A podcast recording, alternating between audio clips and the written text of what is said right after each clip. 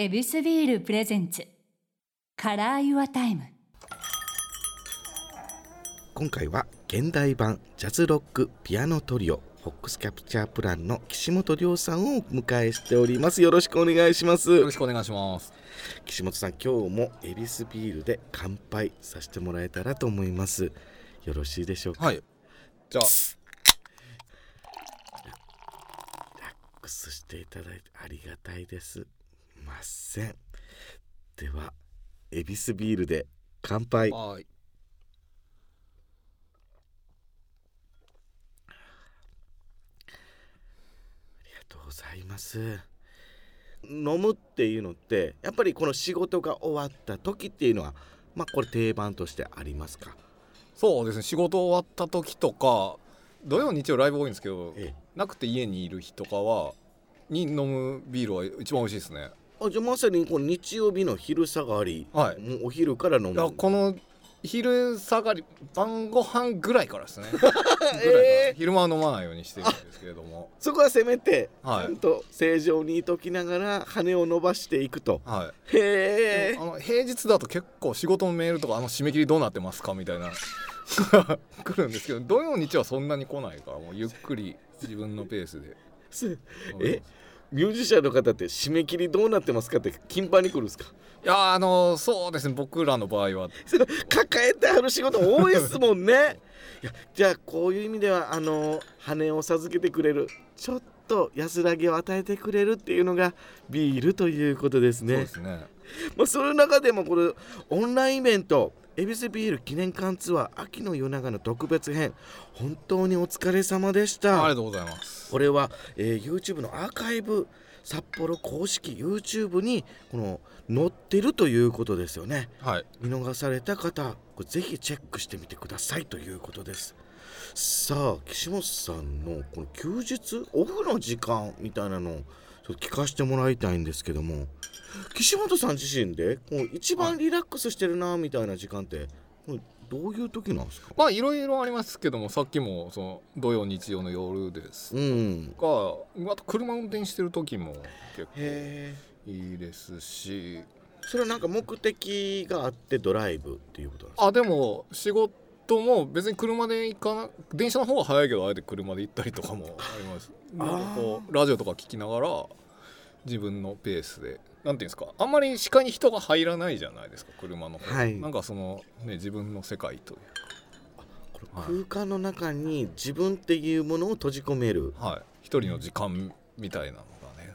その時ってラジオなんですか？ラジオ多いですね、うん。あのラジオの良さってやっぱりミュージシャンからすると自分の知らない曲に偶然出会えたりするっていう良さがあるのでラジオの方が比率的に多いです。もうみんなガッツポーズしてます。嬉しいです。あそうなんだ。はあ。それはじゃあこの移動中とかのこのこの自分の切り替える部分っていう部分でこう一回お振ると。そうですね。はあの自分の好きなものだけ聞くというよりかはなんか受動的にいろんな情報が入ってきて楽しいですよね。あじゃあそういう意味でこのオンオフっていうのは日常の世界仕事の時にもあったりとかするっていうことですよね。でそういう意味でこのオフの日ってなんかバコンって吐いた時って何してるんですか？あー何してるでしょうね。まあでも遠出することは多いかもしれないですね。なんかこう旅とかショッピング。そうですね。たあの買い物行ったりとかご飯食べに行ったりですけれど気晴らしみたいなことなんですね、必ず行く。これが一番楽しいなみたいなのってあったりするんですか？ああまあでもやっぱ家族連れて行くことが多いんであの子供の国とか ああいうところも。あそうですか、はい。じパパとしてはおオンやな。オンなんですけれども。まあでもやっぱりそのねオフですよね。なかなかやっぱそういう時間作れないのでコロナもあったり家に引きこもって曲とか作ってることが多いんですごい外に出るっていうだけでもすごい。切り替えになってるんだ、切り替えになります。ねじゃあご自身の趣味としては何かあったりするんですか？あまあ漫画とかそういうのですよね。漫画？とかまあ YouTube とかそういうのに、ね、ああこう映像を見てはい。なんかちょっとわーっと刺激をいただくみたいな。漫画って何好きなんですか？漫画はまあ王道ですけど、まあ、ジャンプ毎週買って読んでるんで「あのワンピースまあ、王道中の王道ですけどね。えはー、でもそうなんだ、い、はい、モーニングっぽかったですけども。ああ青年誌もね うんはい。お大人な世界観を好んではる方かなと思ってましたら。あでも「ワンピースはそれこそね僕中学の時に連載始まったんで、もうないっすもんね。幅広いんじゃないですかね読んでる人は確かに。でそういう漫画逆にないから、ないですよね。こう少年誌っていう感覚というかはあのバイブルなんですね。そうですね。じゃあ付属としてもジャンプももうじゃあ全部読んでるって感じですか？結構全部読んでまして あのベースの可愛いですね。フォックスキャプチャープランのメンバーの。とはい。最近あの新連載があれ面白いよなみたいな 可愛い会話。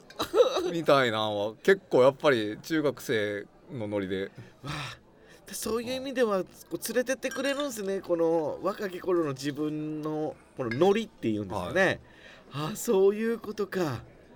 いやこれは不思議なこのドキドキきらめきっていうのはこのジャンプにありっていうのはあるんですね。そうですね。あ YouTube も見られてると。YouTube もいろいろ見るんですけど最近あのたまたま、うん。いあの発見したのはねあの都市ボーイズさんっていう早瀬康弘さんっていうあの、はい。稲川淳二さん怪談グランプリを2回制してる方ともう一人もう一人がね岸本僕と同じ岸本さんってはいはい。人が2人やってるので2人で並んで喋ってる知 ってる。知ってます？はい。あのいろんな不思議な話とかそうそう。あの神様の伝説とかうわーって喋る方ですね。そううわこれ面白いですよね。であの2人とも喋りがすごく入ってくるんですよ耳。あの喋りがすごい上手で。はい。もうすごく楽しみに聞いてます。短いバージョン長いバージョンあそうそう。こんなのやっあの短いあの動画のバージョンとあのラジオっぽいポッドキャストみたいな音声だけのチャンネルもあったり。て そうなんです。これめちゃめちゃ面白いんですよ。面白いですよ。怖い話だけじゃないですもんね。そうですね。はいそうなんですよ。そしてあの僕はあの日本の神様が好きなんで都市ボーイズさんあの出会いましたけどあの海外のこのポセイドンとかそっち系も詳しいんですよね。そうですね。あのいろんなジャンルに精通されてましたちょっとそのあのすいません。ちょっとここを深掘りするの申し訳ないですけど都市ボーイズさんで何が好きなんですか？いやこれ皆さんも聞きたいでしょ？ほんでもうチェックしなはれや。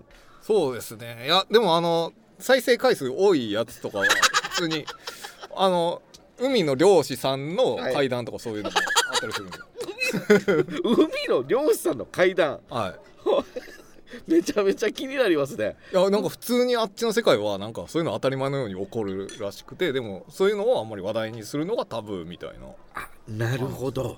されてたりいやけどこれすごく気持ちが分かります。僕もはい。世界中ダイビングしてあのお魚取るっていう「イッテ Q!」でやってた時もそのカメラマンさんみたいな人もうダイビングのカメラマンさんが多くて、軍歌が聞こえてきた、いええ声。やそうなんです。ダイビング中って結構いろんなことが起こるんですって。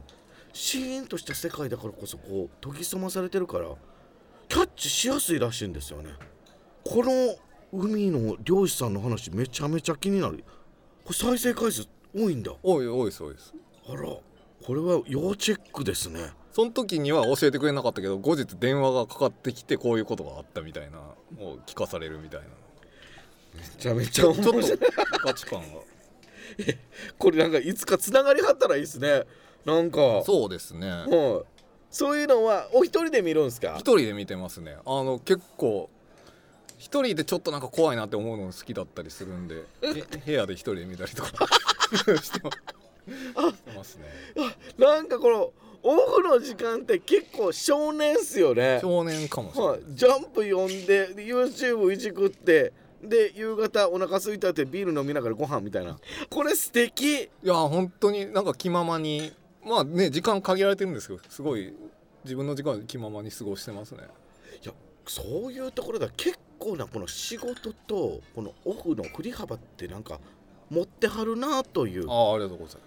それって意識されてるんですか？それとも自然とそういう生活スタイルになったんですか？あーでも自然とそうなってるかもしれないですね。結構本当に休めない期間とかもあるんで休める時こそそうやってバッと切り替えてっていう。確かに。え今年だけでもうアルバム2枚出しててコンサートもやってるってまあ働いてる時間結構パンパンですよね。はい。まあ来年はもうちょっと減らそうかなと思ってます あそっか。そういう意味ではオンオフしっかり作っとかんと体持たないんだいやけどこうやって作品が僕ちょっとペースって分かんないですけど1年で2枚出すアルバム出すっていうことはオフの時間も頭働いてまうんちゃいます？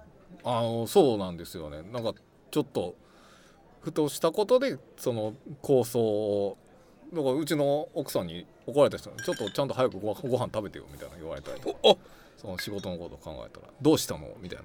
ちょっと今し仕事のこと考えてたみたいな仕事のえっとメロディーが浮かぶんですか？あの何ですか？あでもメロディーもですけど結構そういう曲をどういうアレンジにしようかみたいな構想を考えたりとか。すごくこのオフな自分の中にいるのになんかこうファッとこの仕事が頭よぎってくるんですか？そうですね。へえこれまた不思議ですよね。完全にオフってるにもかかわらず顔出してくるんだ。そうなんですよ。ねけど音楽って日常にあふれるからそういうことでもあるんですかね？アイデアっていつ飛んでくるか分かんないですか？そうですね。やっぱりあとそういうのがスピードアップにもつながるかなっていうのが。あー、はい。なるほど。いざ食事終わりました。でパソコン向かいましたっていうところにすぐ手が動かせるようにっていうところかもしれないですね。えってことは岸本さん的にはそんなにこの仕事に対しての気張りっていうのはあんまないんですかね。ああそうですね。まあっていうよりももう一個一個片付けていかないと仕方ないみたいな。課題も多い。そうですね。あんまり迷ってる暇はないというか。なるほどな、このオフの中にも0.5とかそれ0.3ぐらいちょっと遊ばしとくっていうことがなんとなく自分の中でどんどん膨らむっていう感覚なんでしょうかね。そうですね。いやこのオフの使い方がなんかすごく自分のペースを分かってはる感じでかっこいいっす。そうっすかね。いやあのー言うてもこの僕の仕事とかもこのアンケートとかも多いんですよね。はい。でこうこういうのやってくださいっていうのも多い中でやっぱやりながら考えることも結構あるんですがこうオフが侵食されるというかぐわーって結局89ぐらいになっちゃうんですよね。けどその中でこの12ぐらいでこのオフを空間を味わいながらちょっとなんかじゃがいもとかつまみながらメロディー流れるってことですよね。ああお漬物つまみながら「あれ？これええな」で横で奥さん「え何してんの？え？みたいな。そうですね。確かにそれは器用ですよね。なんか一すごい器用。一つのことをやりながら頭では違うことをなんか考えて、送りながら自分のこのオンの部分が芽生えてきてるってめちゃめちゃかっこいいんですよね。なかなかできたもんじゃないと思うんですよね。なんか煮詰まっちゃうっていうのがある中で常にこの自然体をこう自分の中で作ってはるっていうのがかっこいいなと。ああそうですね。煮詰まりはないかもしれない。あないんですか？そんなにないかもしれないですね。羨ましいいやだからこそこのオンの時の仕事を聞けてた時の岸本さんのこの仕事に対するスタイルとオフのこの自然体とあんま違えへんのですよね。あー。はあそうですね。確かにそんなに変わらないかもしれないです。いジャンプ的に言うと本当いい状態のスーパーサイヤ人でずっといるっていう。精神と時の日が出てきた時のあの悟空なんですよね。そうですね。あれ目の色変わりはりました？みたいな。なんかね23が強いぞってなってたのにいやノーマルの状態が一番強いんだよって言われた。あの感じ。あの振り切りすぎるとオンとかオフ振り切りすぎると切り替えがちょっと難しいんじゃないかなっていうのがあるかもしれないですだから振り切りすぎないのはあるかもしれないです。振り切るとしたらあのオンはあのライブのステージ立ってる瞬間なるほど。と思いますね。そっか。はい。これ岸本さんの中でのこのマックスのオンってお客さんと共有してるあのステージなんだ。そうですね。だからライブの直後は逆にすごい反動でオフの オフのオフなってるなってると思います。エネルギーが切れるみたいな。そうですね。あー面白い。でそのコンサートライブがまたたまらなく気持ちがいいからそこの高みを目指してるこの日々日常があるという。ああまさにそんな感なんかこのプロのスタイルって本当にいろいろあんねんな。いやこのまた新たなスタイルを聞かせてもらった感じがします。だからそういうところでいくとこのご自身影響を受けているアーティストってじああはっきり言えたりとか。いっぱいあるんですけど。そうっすよねあのーまあ坂本龍一さんとかもですしでもねあのなんていうんですかねポップスとかもっと馴染みやすいところで言うとあのサザンです。まあサザンは完全に親の影響ですしあもう世代的にグレーとかラルク・アンシェルは大好きでして今すごい聞き返してますね。おちょうどその10代後半に洋楽とかそのジャズとか勉強を始めてちょっと離れちゃったんで、はい。その時のアルバムとかを聴いてるんですけれどもあこれちょっと損したなって思うぐらいやっぱ素晴らしいアルバムたくさん。少年時代青年時代に聴いてた、はい。あの j p o p もう大人になってプロになって聴いて感想ってちょっと変わってたりするんですか？あでもねやっぱ今聴く方方がさらに作り込まれててかっこいいなっていう気づく部分いっぱいありますね。プロになったからこそうまみってわかるんですね、そうですね。えーそこにまたこのプロとプロのこの尊敬が芽生えるということなんですね。でそういうこの岸本さん率いるフォックスキャプチャープランさんの今後この目指すところってどういったところなんですか？そうですね。うん。10周年でいろいろやりたいこととかそのそれこそ10人編成みたいな派手なこともやったので、まあ、来年とかはピアノトリオですね。ピアノベースドラムっていうジャズジャズロックの原点みたいなのを見つめ直した活動ができればと思ってますね。じゃあ今回この10枚目のアルバム「クロニクル」はいこれも10月20日これリリースということですけどもこのアルバムに込めた思いもそういったところにもつながってくるんですか？そうですね。あの10周年なのでバラエティあふれるすごく楽しくて聞き応えのあるねインパクトのあるバアルバムをね作ろうと思いましてすごく納得いくアルバムがねできましたのでぜひぜひ。これは10月20日にリリースになりますので聴いていただきたいですね。今の自分を投影するっていうのもありますがこう過去の自分をこう辿っていくっていう部分もあったりとかするんですかああそうですね。それはあの来年以降そういうのできたら面白いかなっていう。思ってますね。特にあのその過去の栄光にすがるではなくそれをアップデートして新しいね未来につないでいければなとご自身の中でこうやって自分たちのこのバンドとしての作品作りとこのまたいろんなこの映画やドラマがこうお願いしますっていうまた新たな作品作りっていうのもまた抱えるわけですもんね。そうですねあの来年以降で決まってる部分もあののもすでにあるんですけれどもあの多分また入ってくると思うのでそうういうん仕事も。そういうのって楽しみなんですね。あでもそうですね本当に無理のない範囲だとすごく楽しい仕事 そこ大事やねんな。はそうですねあ、そのペースもじゃああの事務所の方とか分かってはんのかな？これぐらいあでもな結局でも自分たちで選択してるんあですけれどもそうっすか。ではもかといって一つ一つおろそかにするではなく一個一個本気でやってるっていうのでなかなかなスケジューリングなんですけれどもすごいでもやっぱりこれは今後のね自分たちにつながってくるかなって。あ、そっか。はい。言ってはりましたもんねオンの自分の時に。また新たな自分をこう見つけてくれるっていうことでも作品作りに関わるのは楽しいと。そうですね。はあ。いやこのナチュラルの強さっていう部分での振り幅そして本気モードスーパーモードはライブなんだっていう。なんかこう一つをぐっと芯の通った会話を終始聞かせてもらいましたね。あめっちゃかっこよかったですわ。いやいやいや。いやークロニクル皆さんぜひ聞いてほしいと思います。よろしくお願いします。いやー残念です。もうまたこのお店に遊びに来てほしいと思います。あぜひぜひぜひまた。光栄でした本当に あのねどんな人なのかっていう気になった方はぜひぜひあのオンラインイベントのね恵比寿記念館ツアー秋の夜長特別編の fox capture plan のライブをねご覧いただければなと思ってそうですね。本気モードスーパーモードの岸本さんも見れますのでぜひご視聴ください。今日は現代版ジャズロックピアノトリオ fox capture plan の岸本亮さんをお迎えしました。どうもありがとうございました。ありがとうございました。